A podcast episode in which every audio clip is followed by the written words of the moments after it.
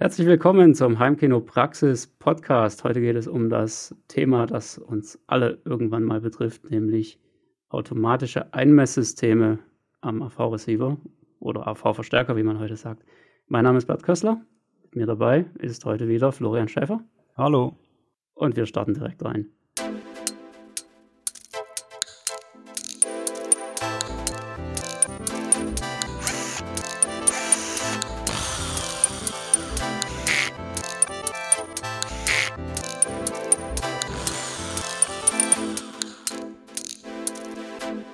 Heimkinopraxis Podcast. Ja, ich glaube, jeder hatte schon mal ein Problem mit dem automatischen Einmesssystem. Wann hast du da zum ersten Mal Kontakt mit sowas gehabt?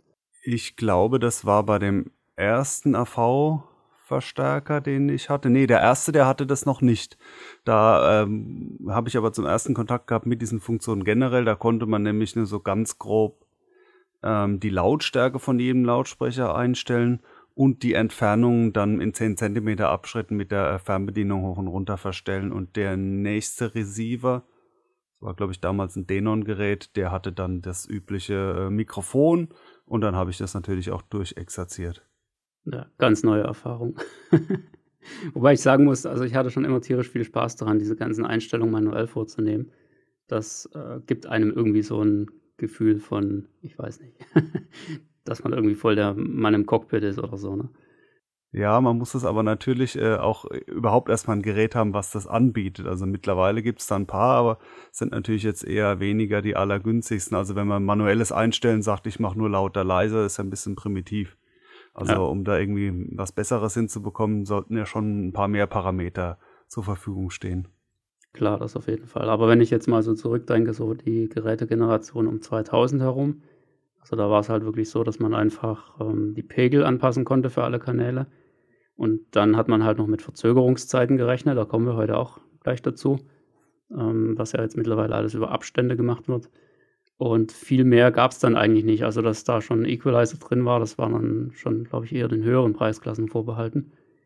Und heute ist es halt einfach so, ja, ich würde mal so grob sagen, ab der mittleren Preisklasse gibt es normalerweise ein Einmesssystem was vielleicht noch ein bisschen abgespeckt ist, aber dann spätestens auf den ähm, höheren Preisleveln ist es dann schon ziemlich umfangreich. Ja, warum Lautsprecher überhaupt einmessen? Also was bringt das? Warum lässt man es nicht einfach so, wie es ist? Bist du da mal so ein bisschen aus dem Nähkästchen plaudern?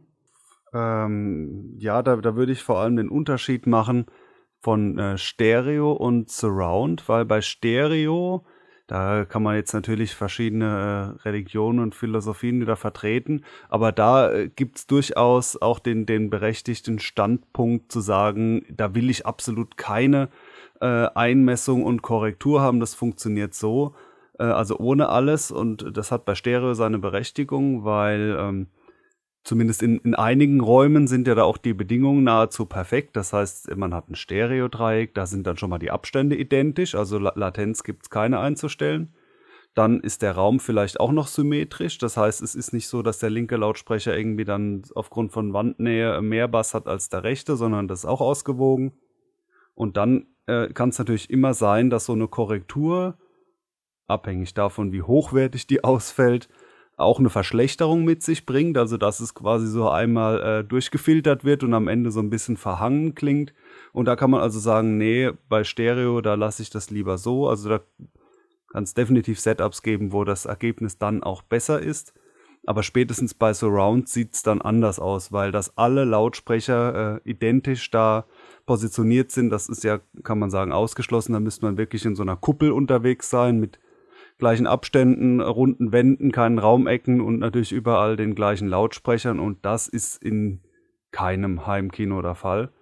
Das heißt, es gibt vielleicht Lautsprecher, die weniger Korrektur benötigen. Die Option gibt es ja auch manchmal zu sagen, zum Beispiel die Front lässt man unkorrigiert, weil die schon vielleicht sehr, sehr linear ist, also nicht sein muss, aber das kann man hinbekommen und dann zum Beispiel nur in Anführungszeichen den Rest dazu anzupassen. Und warum macht man es überhaupt? Damit das Ganze unter anderem äh, aus einem, wie aus einem Guss klingt. Also wenn so ein Sound rumwandert und so Atmosphären ist ja häufig der Fall. Es kommt nicht nur aus einem Lautsprecher, sondern wandert rum. Dann will man nicht auf einmal mehr Höhen, weniger Höhen und auch diese äh, Abstände äh, falsch äh, kombiniert haben, damit es eben äh, schlecht irgendwo im inkohärent im, im Raum rumwabert, sondern es soll, äh, also der äh, Verstärker soll das alles schön angleichen. Da kommt man eigentlich in einem Heimkino mit Surround und 3D-Sound nicht drumherum. Ja, also das ist eigentlich äh, der, der wesentliche Punkt und auch das, was ja letztendlich die, die älteren Geräte ohne automatische Einmessung schon äh, gemacht haben oder bezweckt haben mit diesen Einstellungen, dass man eben einmal die unterschiedlichen Abstände der Lautsprecher zum Hörplatz ausgleichen kann, was ja bei Stereo jetzt normalerweise nicht der Fall ist. Also man, da stellt man es halt einfach symmetrisch links und rechts auf und hat damit automatisch die gleichen Abstände. Oder zumindest sollte man das tun. Aber spätestens bei Mehrkanal geht es halt einfach nicht mehr, weil auf jeden Fall die Surround-Lautsprecher irgendwie einen anderen Abstand haben werden. Und in der Regel dann auch noch der Center, wenn das alles in einer Linie aufgestellt ist. Der hat dann dummerweise den kürzeren Weg. Subwoofer kommt auch noch dazu. Und dann erst recht die, ja, die, die Höhenlautsprecher, wenn man heute welche hat. Und die andere Sache natürlich, abgesehen von den Abständen, ist eben, dass sich ja die Lautstärke dann logischerweise auch ändert. Also ein naher, ein Lautsprecher in der Nähe wird immer lauter sein als einer, der weit entfernt ist. Ähm, abgesehen mal von Unterspr äh, Unterschieden zwischen den Lautsprechern sowieso, also ähm, jetzt unterschiedlicher Wirkungsgrad oder sowas. Und das muss eben ausgeglichen werden. Und das sind eigentlich so die beiden Basics. Und das ist halt auch, denke ich, wichtig, gerade das mit den Abständen. Weil es jetzt, also das ist jetzt ja nicht irgendwie auf einem Level, wo man jetzt irgendwie sagt, okay, ich, ich höre da jetzt irgendwie den Ton zwei Sekunden später oder so, also da bewegen wir uns ja nicht, sondern es geht ja wirklich um Millisekunden ja, irgendwo so im Bereich von vielleicht 30, 40 Millisekunden, jetzt nur so als Beispiel. Und das ist halt was, was man durchaus wahrnimmt, aber jetzt nicht unbedingt so bewusst, sondern dass das eher ja, auf so einem Level ist, wo es sich irgendwie störend auswirkt, aber man kann halt oft gar nicht sagen, woher das jetzt eigentlich kommt. Genau, dieser perfekte Klang aus einem Guss, den gibt es dann eben nicht mehr und das ist dann schwer in Worte zu fassen, was dann da haargenau blöd ist, aber wenn es richtig läuft, dann ist in der Regel dann die Reaktion, ah, besser. Ja, genau. ungefähr. Richtig. Und ein Punkt, du hast ihn schon angesprochen, das wird sicher, das werden sicher auch noch ein ganzer Berg äh, Folgen im Podcast werden. Da haben wir uns ja noch nicht so viel dem gewidmet, und zwar Subwoofer. Das ist ja auch noch ein Unterschied zum äh, Stereo hören. Also natürlich kann man auch Stereo mit Subwoofer hören, aber man muss es jetzt nicht unbedingt. Und klassischerweise ist beim Stereo ja oft auch kein Subwoofer dabei. Also die Musik, die ich zum Beispiel viel höre, die hat auch gar nicht so viele äh, tiefe Frequenzen. Also ich höre zum Beispiel weniger elektronische Musik schon auch, aber mehr so akustische Sachen und das geht dann selten mit sehr hohem Pegel ganz runter. Wogegen bei einem Film, gerade Actionfilm, da gibt es ja so massives Gerumpel und Gedonnere und das soll ja dann immer mega einschlagen. Also da, da, stellt sich eigentlich die Frage nicht, ob man Subwoofer ja oder nein, sondern im Heimkino kann man sagen, ist ein Subwoofer so grob gesagt immer vorhanden, also einer oder mehrere und im Stereo nicht unbedingt.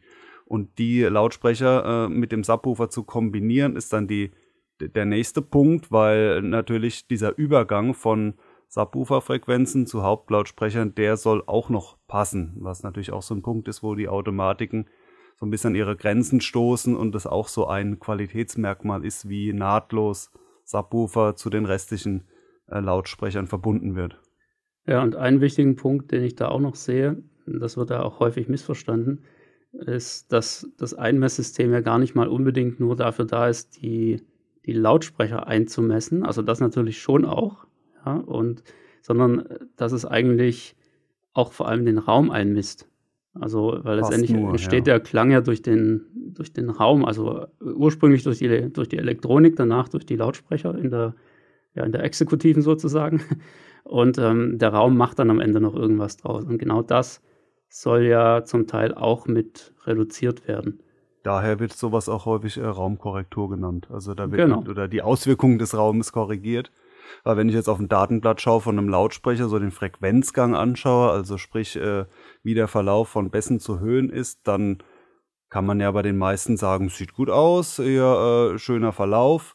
Aber sobald die eben im Raum stehen, äh, kommt da was ganz anderes zustande. Da gibt es dann Auslöschung durch stehende Wellen und an Bassanhebungen und natürlich noch dann dazu die, die Mischung der, der verschiedenen äh, Lautsprecher. Aber allein, ob jetzt ein, zum Beispiel ein Surround-Lautsprecher hinten in der Ecke ist und ein Deckenlautsprecher dann mittig an der Decke, da kommt auch bei dem gleichen Lautsprechertyp schon was ganz anderes bei raus. Ja, so sieht's aus. Ja, wie geht so ein Einmisssystem denn dann eigentlich überhaupt vor? Also wir reden jetzt rein von der Automatik. Wir gehen jetzt mal davon aus, dass man, ja, dass, dass jeder, äh, der halbwegs das Hobby Heimkino schon eine Weile betreibt, dann irgendwann mal auf einen AV-Receiver gewechselt ist, der eine Automatik drin hat. Das soll ja so das Hauptthema heute sein. Was passiert dabei? Das, das Erste, was man da immer sieht, ist das Messmikrofon. Ja, das ist ja so der, der Klassiker. Man, man packt so das Gerät aus, freut sich auf diesen riesenschönen großen Kasten. Und ähm, das Erste, was aus dem Karton rausspringt, ist so eine Tüte mit so einem komischen Kabel drin und so einem kleinen, äh, popeligen Ding da am Ende. Und äh, ja, das ist auch das, das Erste, was mir damals so ins Auge gefallen ist. Und ich dachte erstmal, oh cool, was ist da denn dabei? Na, keine Ahnung, erstmal beiseite legen. Ja, das ist ja auch völlig richtig so. Also erstmal auspacken, erstmal das Gerät aufstellen, anschließen, Strom rein, einschalten, freuen. Ja, und dann, wenn man dann bereit ist, sozusagen, dann kann man loslegen. Ja, mittlerweile sind die meisten Geräte ja auch so aufgebaut, wenn man die anschaltet, dass die irgendwie schon so begrüßen im Menü. Das ist ja mittlerweile auch Standard, dass das Menü über HDMI rauskommt und man dann nicht nur auf einem Display was anschauen muss, sondern man sieht dann direkt auf dem Menü so, äh, was wollen Sie tun, hier weiter drücken und im Prinzip wird man ja da mittlerweile so durchgeführt. So, jetzt bitte das Mikro anschließen, wie viel Lautsprecher hast du denn? Und äh, so wird man da eigentlich äh, ganz einfach durchgeleitet. Ja, und das ist auch die erste Frage meistens, oder zumindest das erste, was die die Einmessautomatiken ermitteln wollen, nämlich wie viele Lautsprecher bzw. welche Kanäle sind denn vorhanden oder was ist halt angeschlossen hinten. Ja, also das, äh, so diese, diese Klassiker von wegen, hier ist irgendwas falsch rum gepolt oder so, das ist noch eine, eine Sache, die, äh, ja, die, die wird da auch noch ein bisschen mit ermittelt.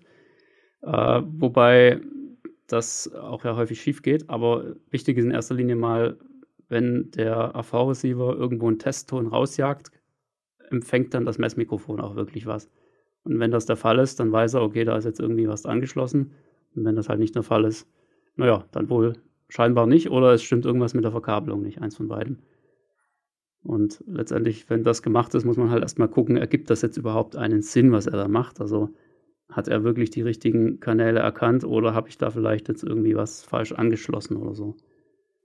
Die eigentliche Messung funktioniert dann so, man stellt das Mikrofon also in erster Linie am Referenzplatz auf, also da so in, in Kopfmitte, vielleicht auf einem mitgelieferten Pappstativ oder auf einem anderen Stativ, sorgt für Ruhe im Raum und dann kommen die berühmten Testtöne, also so ein, so ein Sweep, der da so äh, durchpeitscht. Das heißt, da werden eben die Frequenzen von unten nach oben äh, einmal äh, ausgegeben vom Lautsprecher und dann findet die Messung statt. Dann, äh, ja klar, kann man es auch noch äh, an mehreren Stellen messen, aber prinzipiell ist diese Automatik, äh, funktioniert ja so, es gibt zum einen die Messung, also mit den Tönen und dem Messmikrofon. Ähm, dann gibt es ein Ziel, was, äh, wohin soll denn korrigiert werden? Da kann man dann zum Beispiel einstellen, das Ziel, ich will diese äh, linearen Frequenzgang, also meistens gibt es zumindest so ein paar Voreinstellungen, wie ich möchte jetzt Reference, linear, natürlich oder, oder ich kann mir beim fortgeschrittenen System auch äh, selber was einstellen, was ich denn gern hätte.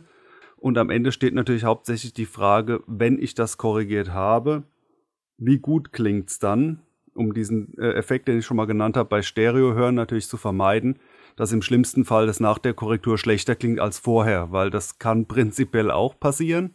Und wenn das so ist, dann ist es entweder ein Schrott-Equipment oder es besteht noch Luft nach oben, was die Einstellung angeht, weil den diversen Systemen und bis hin zu den einfacheren, also ich sag mal unter 1000 Euro AV-Verstärkern, ähm, denen kann man durchaus auch mit so ein paar Kniffen auf die Sprünge helfen, wenn man zum Beispiel das Ziel oder den Korrekturbereich entsprechend verändert, einschränkt und da selbst ein paar Häkchen setzt und nicht einfach nur diese Vollautomatik durchklickt, sondern da rumkorrigiert und dann ähm, kommt man letztlich natürlich nicht ums, ums Selbsthören äh, drumrum, weil letztlich soll es ja für einen selbst gut klingen und das kann einem das Messmikrofon leider nicht abschließend beantworten. Also da empfehle ich auf jeden Fall nicht nur die erste, äh, die erste Einstellung zu nehmen, also die Messung muss man vielleicht nur einmal machen, Aber dieses äh, Korrekturbereich und will ich jetzt zu einer Natürlichkurve oder zu einer anderen Kurve hin, einfach mal durchprobieren und dann entscheiden, weil nicht ohne Grund gibt es diese verschiedenen Optionen, weil eben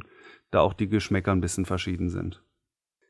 Ja, gehen wir es am besten mal durch. Also was so an, ja, an, an Parametern bestimmt wird während so einer Messung. Ich denke, das ist eigentlich ganz interessant. Die, also wenn du da irgendjemanden fragst, der kann wahrscheinlich irgendwie so ein, zwei, drei Sachen nennen. Ähm, ja gut, bei vielen ist es dann auch gar nicht mehr. Aber es gibt da noch ein paar andere Dinge, die da verändert werden. Das erste ist ja auf jeden Fall immer der Pegel. Also ich, ich kenne es jetzt halt zum Beispiel in- und auswendig, wie das bei den Yamaha-Geräten läuft. Da hörst du halt am Anfang auch immer erstmal so ein, so ein kurzes Rauschen, also eigentlich drei kurze Rauschtöne in unterschiedlichen Lautstärken.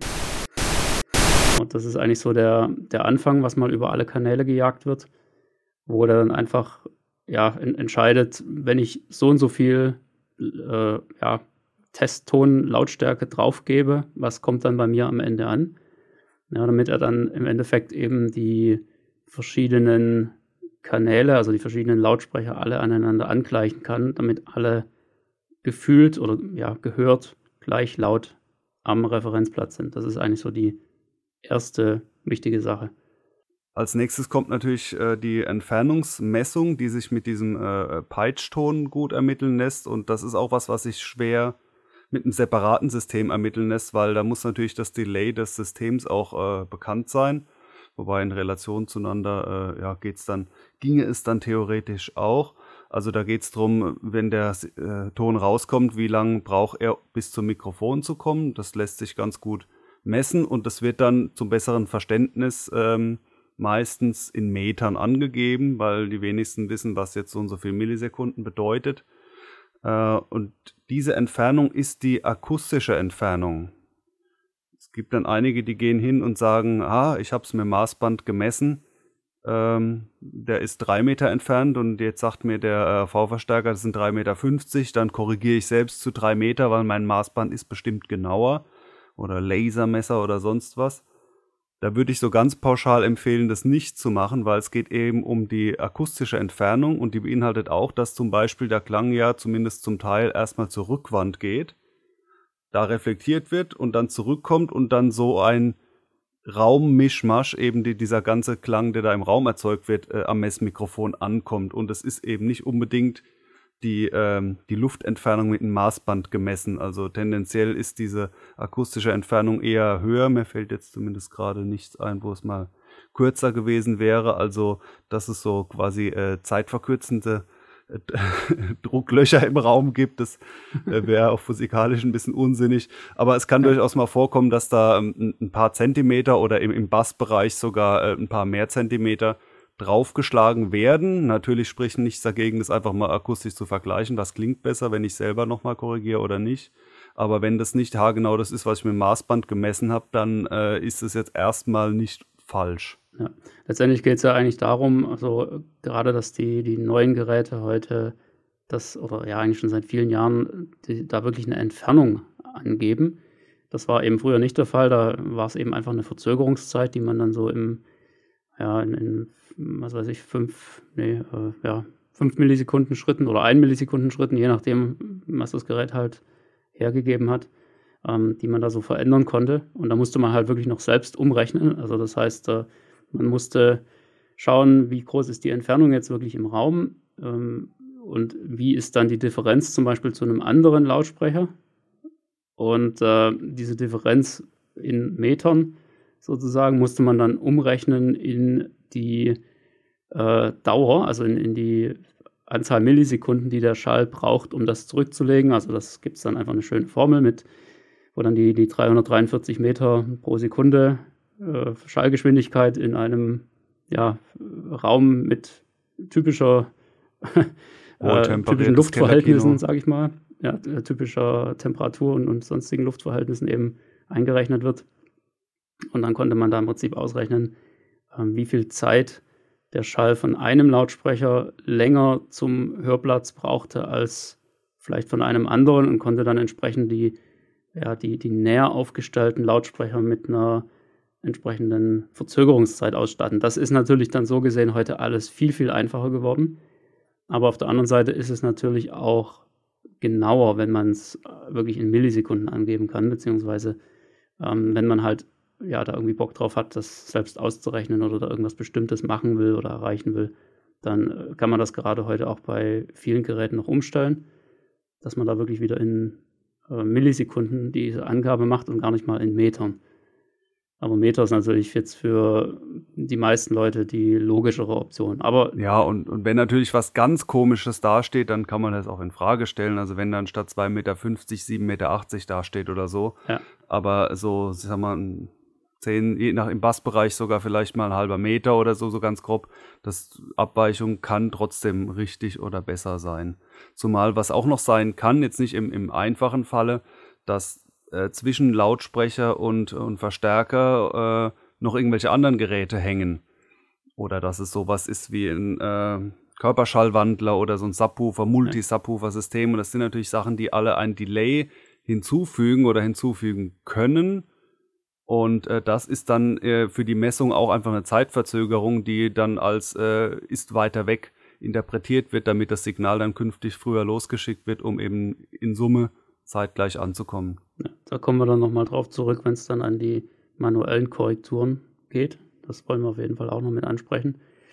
Aber ansonsten, was sonst noch an Parametern angepasst wird durch die Messung, das, also das nächste große Wichtige, sage ich mal, ist die, die Einstellung, ob die jeweiligen Lautsprecher äh, large oder small eingestuft werden und damit verbunden die Trennfrequenz. Also das heißt, die äh, Messung ergibt für den AV-Receiver, äh, ab welcher Frequenz ein Lautsprecher wirklich, ja, sagen wir mal, vollwertig mitspielt. Also ist es eher ein größerer Lautsprecher mit, mit gutem Tiefgang, der vielleicht wirklich schon bei 30, 35 Hertz richtig einsetzt und, und, und richtig mitmacht. Oder ist das eher was Kleineres, so, so ein kleiner ja, Brüllwürfel, wie man so schön sagt, oder so, so ein kleinerer Wandlautsprecher, der einfach irgendwo erst bei 80 oder 100 Hertz oder, oder noch weiter oben ähm, richtig mitmischen kann. Und demnach wird dann eben entschieden, okay, das ist jetzt wirklich was Größeres, der kann den, den vollen Frequenzbereich wiedergeben. Und dann stellen wir ihn eben auf Large. Und wenn es jetzt aber ein kleinerer ist, dann ja, sollte da irgendwo der Subwoofer dann mal den Bereich untenrum übernehmen. Dann wird er also auf Small gestellt und dann entsprechend auch die Trennfrequenz ermittelt. Das heißt, er merkt ja dann, okay, wenn es jetzt hier bei, ja, so bei, bei 50, 60 Hertz äh, losging bei diesem Lautsprecher, dann stelle ich da für den eben mal die Trennfrequenz auf 60 Hertz ein. Und wenn er erst bei 120 so richtig eingesetzt hat, dann kommt eben die Trennfrequenz auf 120. Ja, das also nur mal so grob überschlagen. Auch hier wieder, wie das genau im Einzelnen funktioniert, das weiß niemand so richtig. Aber das ist zumindest die, die logische Herangehensweise, wie so eine Elektronik das ermitteln kann. Genau, so Gründe für Large oder Small gibt es dann noch so einige. Da äh, können wir auch noch ganz breit ausholen, aber nicht in dieser Folge. Also, aber ich denke mal, der erste Ansatz vom AV-Verstärker ist, äh, ja, wie du es gesagt hast, da geht es darum, äh, ist das Equipment zu schwach im Bassbereich, dann, dann wird es da geschont, da soll nichts kaputt gehen. Also man muss sich immer vor Augen halten, dass es für äh, Einstiegsuser in erster Linie gemacht wird und da soll eben nach Durchlauf der Automatik irgendwie was Betriebsfertiges bei rauskommen. Und es gäbe natürlich noch andere Gründe, jetzt zum Beispiel absichtlich mal Small einzustellen oder vielleicht auch mal andersrum, aber äh, diese, diese Trennfrequenz ist dann nochmal so ein bisschen eine, eine, Wissenschaft für sich, sofern man dann anfängt, eben manuell das in Frage zu stellen und selber zu korrigieren. Beschweren sich ja auch viele am Anfang drüber, äh, warum stellt denn der das jetzt hier alles irgendwie auf, auf Small ein oder so, ja, das sind doch große Lautsprecher, wobei das ja eigentlich noch relativ wenig passiert. Meistens ist es andersrum er stellt man einfach alles auf Large ein und man denkt sich, was, dieser kleine Lautsprecher soll Large sein? Na, ich weiß ja nicht. Ja, oder es gibt natürlich auch so ja. Fälle, wo man sich wundert, sagt, die stehen doch beide gleich, warum ist der eine jetzt Large und der andere Small? Ja, wobei das macht er ja immer nur paarweise. Also es kann durchaus sein, dass zum Beispiel das Center von den äh, beiden Frontlautsprechern abweicht, aber was eigentlich niemals sein wird und eigentlich auch gar nicht sein darf, ist, dass der zum Beispiel der linke Surround-Lautsprecher eine andere Einstellung bekommt als der rechte. Tatsache, okay. Ja, ja, was zwar grundsätzlich sein kann, also wenn der eine mitten im Raum steht auf einem Stativ ja. und der andere hängt an der Wand, dann kann der durchaus völlig andere Parameter haben. Aber das wäre keine gute Idee aus meiner Sicht von einem AV-Receiver oder von einer Automatik, die dann anders einzustellen, weil es sind halt immer trotzdem noch die zusammengehörigen Kanäle und die sollten sich halt einfach nicht zu sehr unterscheiden. Das muss man schon noch sehen. Aber wo die Unterschiede letztendlich auftreten und auch deutlich bemerkt werden, das ist dann der Equalizer, ne? Genau, was ja auch eine Lautstärkemessung einfach ist, aber eben frequenzbezogen. Das heißt, wenn man da sieht, okay, bei so und so viel Hertz gibt es einen Einbruch und bei einer anderen Frequenz gibt es eine Überhöhung, wird es entsprechend korrigiert. Auch da geht es meistens weniger um den Lautsprecher, weil die sind eigentlich so vom Datenblatt her alle erstmal ziemlich gut, aber eben unter Idealbedingungen. Sondern es geht eher darum, äh, zum Beispiel so eine Eckenaufstellung zu korrigieren und äh, etc. Und ja, bei, bei Denon, bei Odyssey, Denon Marans ist das auch ganz lustig, weil da bekommt man ja so vorher-nachher angezeigt. Vorher, das ist dann das, was ge gemessen wurde, also in der Regel ein ziemlich wüster Zickzack. Und dann, äh, je nachdem, was man eingestellt hat, linear oder so, wird einem dann danach angezeigt und das ist dann äh, geradezu perfekt. Es wird aber nicht nochmal gemessen. also es ist das ist dann quasi äh, bei jeder Messung so die, die Werbung fürs eigene System, wo dann suggeriert wird, nach der Korrektur sieht es super aus. Äh, ja, es sollte zumindest besser aussehen, aber das ist dann an, in dem Punkt eine Annahme. Ja, es wird wahrscheinlich auch besser sein, aber ich finde auch immer die, diese typische grüne und rote Linie jetzt nicht so toll, weil die, also die, die angeblich gute, die ist dann fast immer ein bisschen zu schön, um wahr zu sein. Und wenn man das mal vergleicht mit richtigen professionellen Messungen, dann weiß man eigentlich auch, das kann eigentlich gar nicht wirklich hinhauen, was das Teil da anscheinend vorgibt. Aber naja, anderes Thema. Dann gibt es noch eine Winkelmessung, die allerdings nur die höherwertigen Systeme haben, weil um einen Winkel zu ermitteln, brauche ich natürlich ein Mikrofonsystem, was irgendwie noch die Richtung erfasst. Und diese normalen Einmessmikrofone, das sind ja Kugeln, das heißt, ob jetzt der Klang von rechts oder links kommt, kann das schon gar nicht ermitteln. Da gibt es dann zwei Möglichkeiten entweder, äh, wie jetzt bei den super teuren Systemen Trinov oder so, man hat ein Mikrofon, was aus vielen Mikrofonen besteht und die natürlich alle noch aufeinander gematcht sind, damit die auch nicht äh, äh, ja, von, von äh, das unterschiedlich ermitteln. Oder, wie jetzt im Fall von den höherwertigen Yamaha-Geräten, man hat so ein äh, Gestell dabei, wo man mit nacheinander hin und her stecken dann auch äh, quasi so eine Triangulationssituation herstellt, um die Winkel zu ermitteln äh, ja, was jetzt in Zeiten von, von Höhenlautsprechern Sinn macht. Meines Wissens ist es aber dann trotzdem nicht so, dass wenn er feststellt, oh, der Deckenlautsprecher ist ein bisschen weiter vorne als äh, vorgesehen, dass dann dort äh, ein das De Deckensignal quasi, äh, also äh, verschiebt nicht diese äh, die die ganze Surround-Kulisse. Das ist äh, ja, was diese ganzen Maßnahmen verbessern, ist dann immer noch mal eine, eine Wissenschaft für sich was am Ende hinten bei rauskommt. Da kann es durchaus so sein, dass ein älteres System, was mal super hochwertig war äh, und auf dem Papier ziemlich primitiv aussieht, weil es irgendwie nur ein paar Regler hat, dass das dann trotzdem zu einem besseren Resultat führt als so eins, was eine mega aufgeblasene Marketingbroschüre hat mit Winkeln und Tralala und am Ende irgendwie muffig klingt. Das kann auch alles sein. Ja, das äh, ist leider auch so ein bisschen eine Blackbox. Also wird auch jetzt gerade in den Bedienungsanleitung nicht unbedingt wahnsinnig ausführlich beschrieben, was da genau passiert. Ähm, ja, kann sein, dass der eine oder andere da vielleicht auch tiefere Einblicke hat. Also, was ich auf jeden Fall sagen kann, ist, dass es ein bisschen vom äh, jeweiligen 3D-Soundsystem auch abhängt.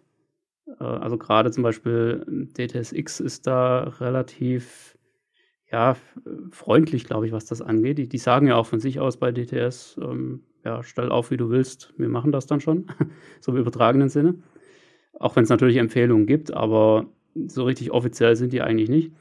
Und was da halt passiert, also das, das konnte ich auch schon selbst feststellen, ist, wenn du jetzt zum Beispiel eben nur zwei Deckenlautsprecher hast und äh, dann eben Effekte von oben vorne oder oben hinten kommen, dann werden die entsprechend verteilt, also auf die Frontlautsprecher und auf die Höhenlautsprecher oder auf die äh, ja, Surround- oder Back-Lautsprecher und Höhenlautsprecher.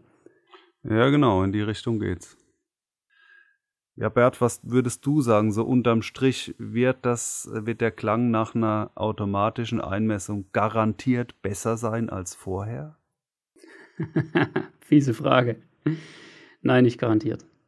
Also da gibt es einfach zu viele Beispiele, die auch wirklich ganz deutlich hören, also auch jetzt äh, ungeschulte Gehöre, sage ich mal, ja, also ziemliche ähm, also Leute, die jetzt eher noch Einsteiger sind oder sich so bezeichnen würden, die dann tatsächlich auch raushören, dass es entweder tatsächlich besser geworden ist oder dass es deutlich schlechter geworden ist sogar.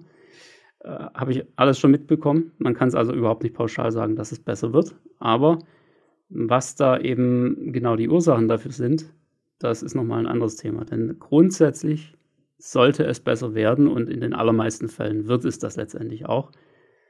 Denn diese ganzen Sachen, die wir jetzt genannt haben, also gerade die unterschiedlichen Entfernungen zum Hörplatz oder unterschiedliche Pegel und natürlich auch völlig falsche Einstellungen, wie jetzt eben, dass ein Lautsprecher das volle Frequenzspektrum bekommt, obwohl er es gar nicht wiedergeben kann. Das sind natürlich alles Dinge, die sich negativ auswirken, wenn sie eben nicht richtig sind.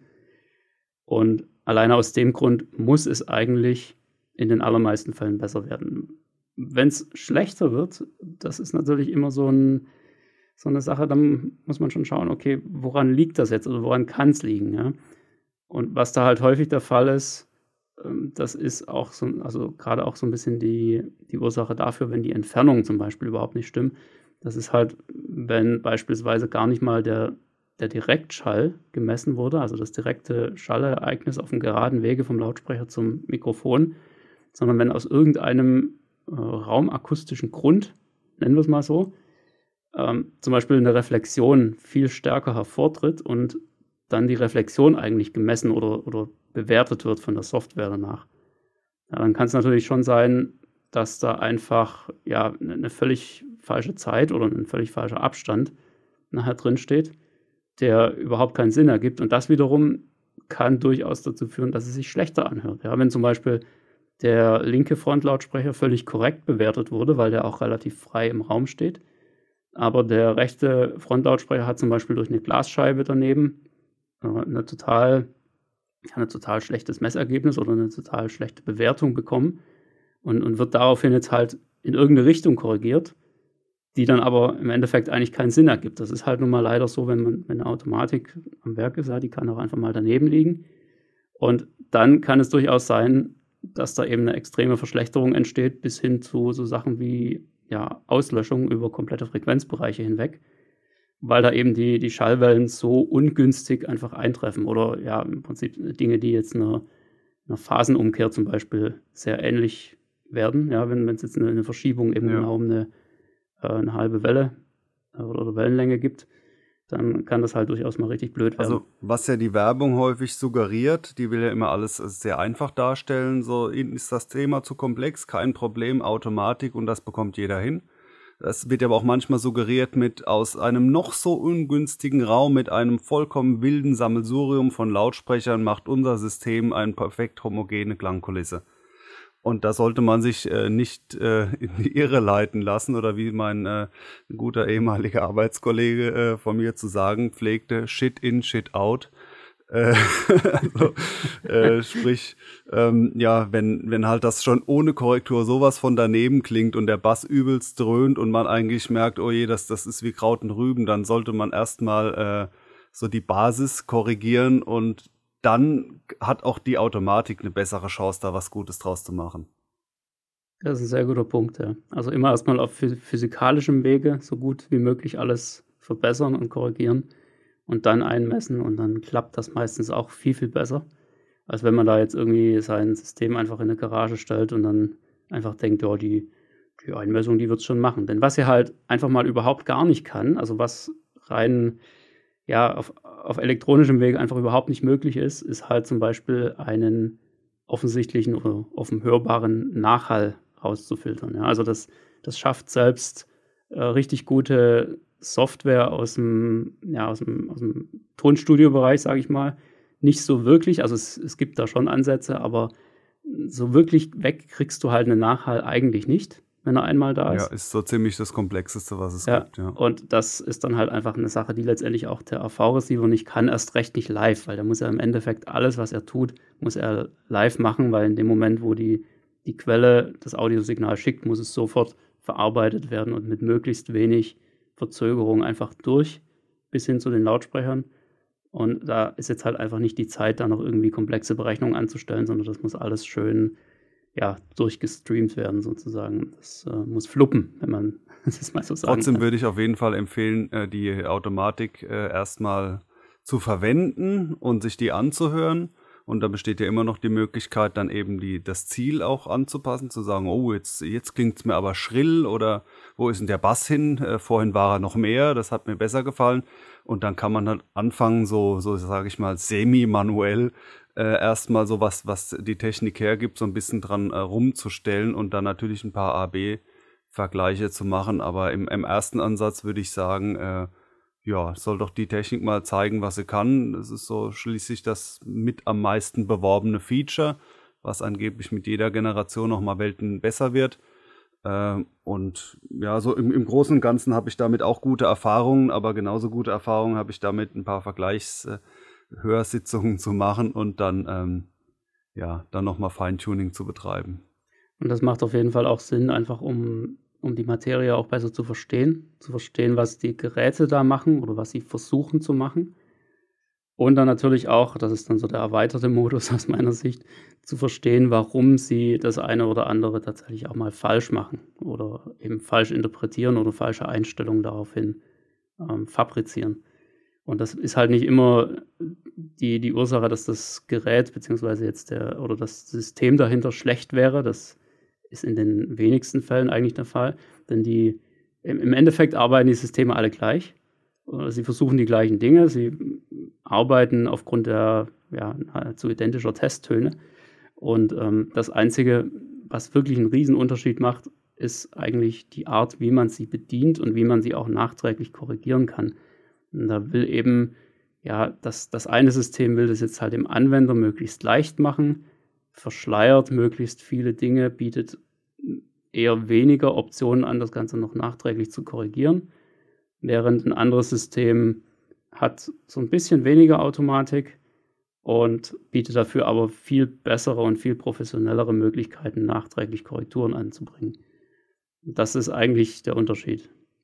Was auch noch ein Riesenunterschied ist, also vor allem, wenn man da noch Richtung äh, manuelles Messen geht, ist so eine Korrektur, die kann sehr gut aussehen. Also man hat davor zum Beispiel einen Zickzack-Frequenzgang, dann läuft die Korrektur rüber und dann gibt es kaum noch Überhöhungen und Einbrüche und alles sieht super gleichmäßig aus, zum Beispiel im Frequenzgang.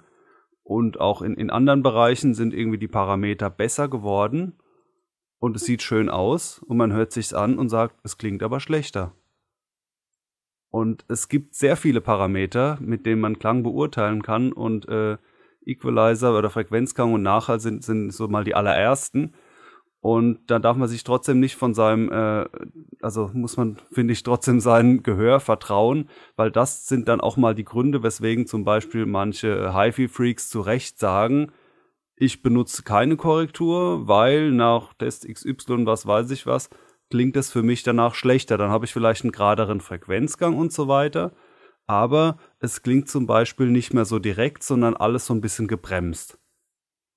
Und da gilt es dann, das äh, Optimum zu finden zwischen Frequenzgang sieht zum Beispiel gut aus und es klingt noch lebendig. Und das sind dann so die, äh, ja, die, die Feinanpassungen. Aber äh, Frequenzgang sieht gut aus und hört sich gut an. Das können durchaus äh, zwei verschiedene Dinge sein. Oh ja, die Erfahrung muss ich auch schon machen. Und da ist es dann auch, wo sich die Systeme unterscheiden, dass zum Beispiel ein, ein billiger RV-Verstärker zwar den Frequenzgang auch recht gerade bekommt, aber eben mittels einfacherer Technik und Algorithmik und entsprechend, sage ich mal, äh, brachialer in den Audiodateien äh, rumvorwerkt. Und dann ist es zum Beispiel von Nachteil, wenn ich jetzt, äh, äh kann es auch von Nachteil sein, sehr scharf zu korrigieren also äh, dann die eine Frequenz hoch zu reißen und direkt die Nachbarfrequenz runter und dann wieder hoch. Und dadurch entstehen so, so viele Brüche im Signal, dass das dann eben ja, äh, im, im, um im Bild zu bleiben, nach einem äh, zerrissenen Klangbild irgendwann daherkommt. Und da kann es durchaus sein zu sagen, nee, äh, lass mal hier mit so wenigen behutsamen Eingriffen das Gröbste korrigieren, äh, anstatt jetzt einen, einen schöne, äh, schönen Frequenzgang sich hinzuklöppeln und dann zu sagen, jetzt ist alles glatt, aber es, es klingt halt wie dreimal äh, durch den Rundfunkkanal geschickt. Ja, du machst ja im Endeffekt ja auch die äh, Klangeigenschaften des Lautsprechers kaputt. Das ist ja auch das, was die, die HiFi-Leute äh, da am meisten mit bemängeln, dass, dass halt einfach die Charakteristik des Lautsprechers völlig verloren geht und Gerade deshalb wird ja dann häufig auch gesagt, okay, ich, äh, ja, wir, wir, lassen mal die Korrekturen hier im Bassbereich so bis 300 Hertz ähm, so, wie sie sind oder wie sie gemessen wurden. Und alles, was drüber kommt, wird aber unverändert gelassen. Ja, das ist dann mehr so mit der Reinheit und so. Und ich will auch nicht eine AD-Wandlung, also vom Analogen erstmal in den digitalen Prozess rein, dann wieder zurück zum Analogen. Das sind so, so rein äh, vor dem geistigen Auge natürlich schon schlimme Dinge.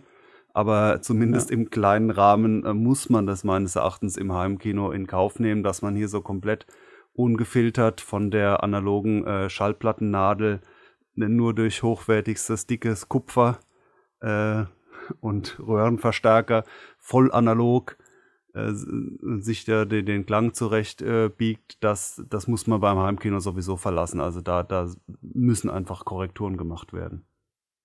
Sehr schön. Wir werden das Thema in der nächsten Folge nochmal aufgreifen und da ein bisschen tiefer einsteigen, weil da gibt es noch so ein paar Dinge, die jetzt garantiert noch nicht behandelt sind und wo der eine oder andere jetzt sagen wird, aber, aber, aber, ich habe Fragen zu dem und dem. und ja, das verschieben wir auf die nächste Folge, denn das wird nochmal ein bisschen ausführlicher. Ich denke, jetzt machen wir erstmal einen Filmtipp.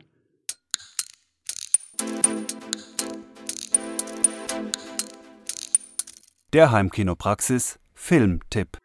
Ja, ich habe einen Klassiker dabei als äh, Filmtipp, also so einen mittelalten Klassiker. Ich meine, der wäre aus den 80ern, müsst ihr jetzt nochmal schauen, aber es, es kommt schon sehr 80er-mäßig daher. Und zwar hatte ich den damals oder auch in den 90ern gar nicht gesehen, sondern für mich war der neu, aber ich glaube, die meisten kennen den. Der ist nämlich vor einiger Zeit auch als UHD rausgekommen und wurde wirklich super toll remastert. Äh, und zwar geht es um Backdraft oder Backdraft, Draft, glaube ich eher. Äh, Männer, die durch Feuer gehen.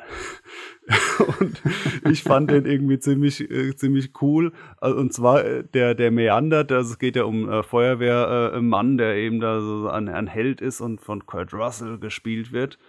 Äh, und also es gibt so viele Sachen, wo ich dachte, oh, das ist jetzt aber hier die 80er schlagen zu. Also allein wie es losgeht und das Logo zu sehen ist, quasi äh, schwarzer Rand und die Schrift hell, beziehungsweise in der Schrift lodert dann das Feuer. das sind solche, solche filmischen Karlauer, wo ich doch, oder natürlich hier und da mal so die, die theatralische Zeitlupe. Äh, also wo schon so, so fast, sage ich jetzt mal, ähm, so ein, so ein 80s One-Liner-Feeling äh, aufkommt mit Predator und Co. Und dann würde ich aber sagen, es ist doch größtenteils irgendwie so ein grundsolider Film, wie man von Howard Hawks, von dem Regisseur, auch nicht viel anderes erwartet, dass es einfach schön anzusehen ist. Robert De Niro spielt noch eine Rolle. Die meisten von euch kennen den Film wahrscheinlich. Und das Tolle daran ist, dass er schön remastert wurde und jetzt in 4K ein gutes Bild hat.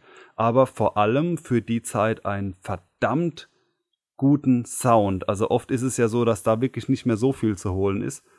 Aber der Film, der kann sogar so halbwegs mit aktuellen Produktionen äh, mithalten, was, was 3D-Sound angeht. Wer ihn in diesem neuen Format noch nicht gesehen hat, sollte das nachholen. Also ich kenne ihn tatsächlich nicht, obwohl ich schon zigmal über den Namen gestolpert bin. Ich habe ihn mir jetzt mal gerade auf meine Leihliste gesetzt. Gibt es übrigens auch einen zweiten Teil davon, aber ich vermute, das ist so ein typischer, so ein typischer zweiter Teil, den man nicht gesehen haben muss. ja, sehr schön. Dankeschön für diesen Filmtipp. Und ja, wir hoffen, dass es für euch wieder tierisch interessant war in dieser Folge und dass es auch mit der nächsten gleich nochmal eine Runde interessanter wird, wenn wir das Thema vertiefen. Lasst uns gerne wie immer ein paar Bewertungen da bei iTunes, bei ja, wo man überall bewerten kann, wo man den Podcast überall hören kann. Und dann bleibt uns eigentlich nur zu sagen, bis in zwei Wochen. Ne? Bis dann. Tschüss. Ciao.